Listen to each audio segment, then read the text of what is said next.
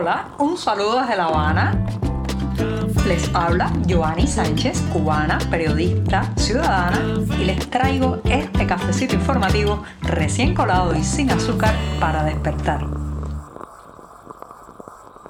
Otra jornada fresca aquí en La Habana, la de este viernes. Un viernes que ha amanecido soleado, pero con las temperaturas un poco más bajas de lo normal aquí en la capital cubana. Yo tengo el café servido y muchísimas ganas de darme el sorbito de este 9 de febrero de 2024. Un sorbito largo, amargo, necesario, después de toda una semana informativa compartiendo los temas más importantes y de actualidad junto a ustedes. Así que voy con este buchito mañanero.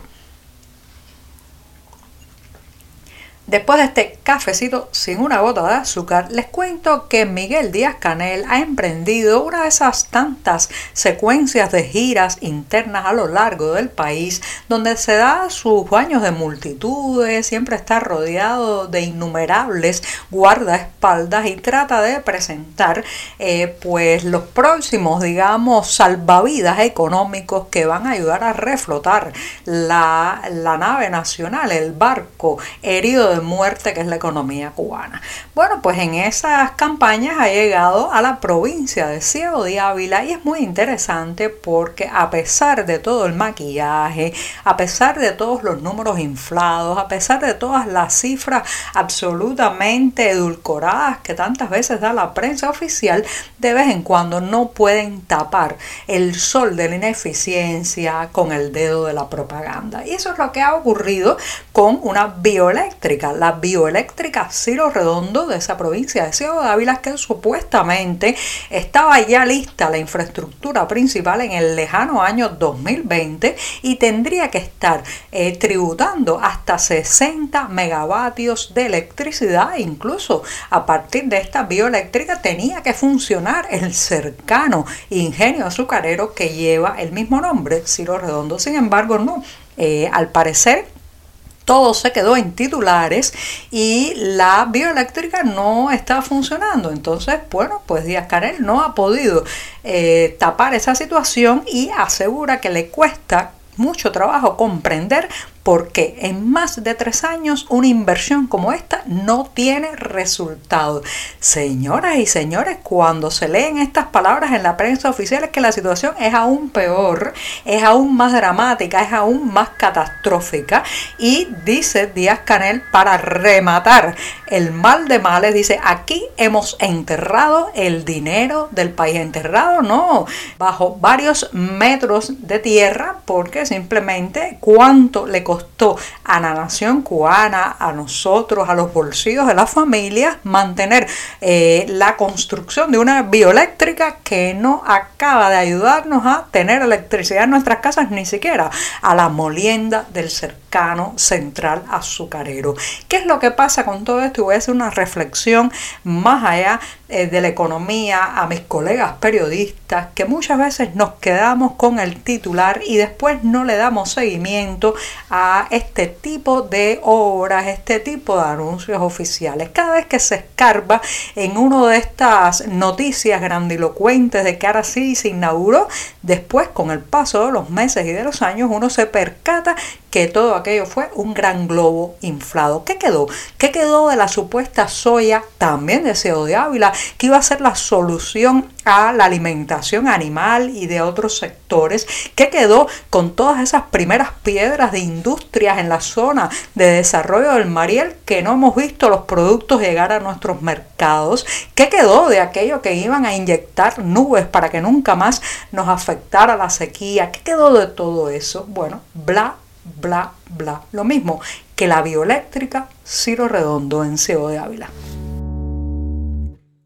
Esta semana en este programa les contaba del caso de una cubana de 38 años que había sido detenida a la entrada de Estados Unidos. Ella es residente en Tampa y en el momento de llegar en un vuelo desde Cuba se descubrió que portaba sin declarar 100 mil dólares en efectivo. Para colmo, cuando se investigó un poco, resulta que esta mujer que se nombra Mirza Ocaña había viajado en el último último año a la isla unas 45 veces. Por lo tanto, era fácil multiplicar la cantidad de viajes por una eh, suma similar de efectivo para darse cuenta que Ocaña había sacado de Cuba una buena cantidad de dólares, ¿sí? de fulas, de verdes, de la moneda del enemigo, como se le dice irónicamente también en las calles cubanas, y todo el mundo se pregunta de dónde lo obtuvo, de dónde salía ese dinero. Bueno, pues ahora hay nuevos detalles, por ejemplo, asegura esta mujer que ahora está bajo libertad vigilada con un dispositivo electrónico, imagino que en el tobillo para que no se escape, pues eh, asegura esta mujer que ella cobraba entre mil y dos mil quinientos dólares por mover el dinero.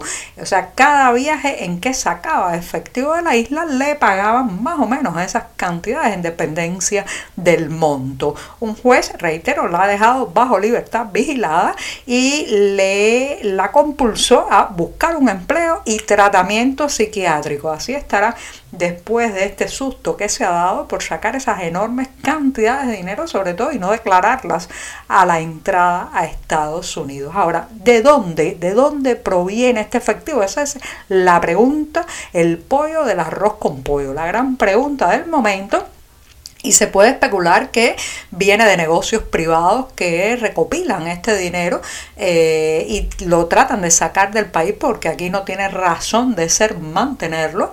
Eh, también puede ser, como les dije, pues de las ventas del mercado inmobiliario que se realizan en efectivo dentro de la isla, pero podría ser también una operación en eh, complicidad y con el apoyo de funcionarios, directivos o quién sabe, o quién sabe si una operación a más alto nivel. Estarán saqueando lo poco que queda en las arcas estatales, estarán evacuando el dinero ante la zozobra de la nave nacional. ¿Qué está pasando? Que se está sacando esa cantidad de efectivo. Solo nos queda especular y esperar a que Mirza Ocaña cante, cante la traviata de los detalles y sobre todo diga a dónde iba a parar ese dinero en Estados Unidos. A partir de ahí, la hebra creo que se puede alar y encontrar quién lo enviaba o quiénes lo enviaban desde aquí, desde Cuba.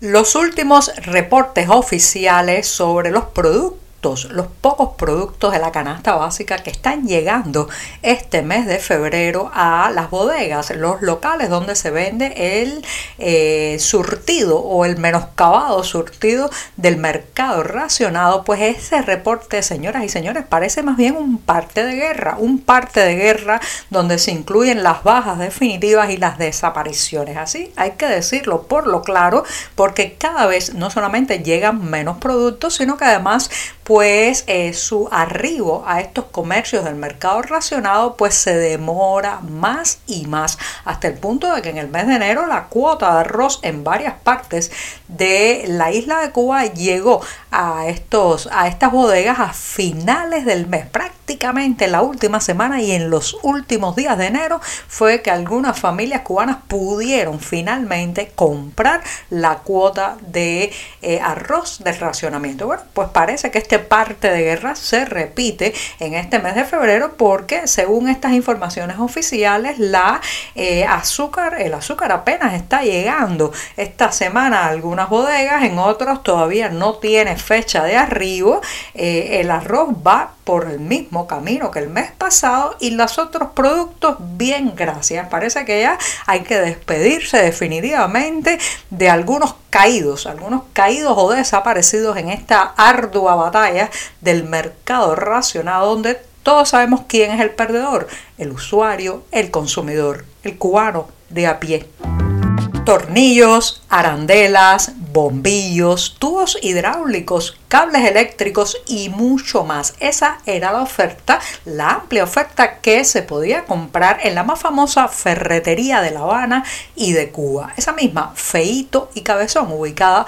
en la importantísima calle Reina de Centro Habana. Bueno, pues sobre este comercio versa el documental que se estará presentando el sábado 24 de febrero en el Teatro Zorrilla de la ciudad de Valladolid en España. Con él voy a terminar este programa de viernes y toda la semana informativa porque vale la pena acercarse a esta historia, versa justamente sobre el viaje de ida y vuelta de Castilla La Habana de uno de los fundadores de esta famosa ferretería cubana. La historia además no es solamente de un comercio, de un emprendimiento, sino que señoras y señores lo trasciende o trasciende esa parte y se convierte en un relato sobre la emigración y el esfuerzo. Y también el despojo, porque recuerden que la ferretería de Feito y Cabezón fue nacionalizada y ya sabemos en lo que ha ido terminando, un comercio cada vez más apagado, más apocado en ofertas y también ahora mismo en moneda libremente convertible, o sea,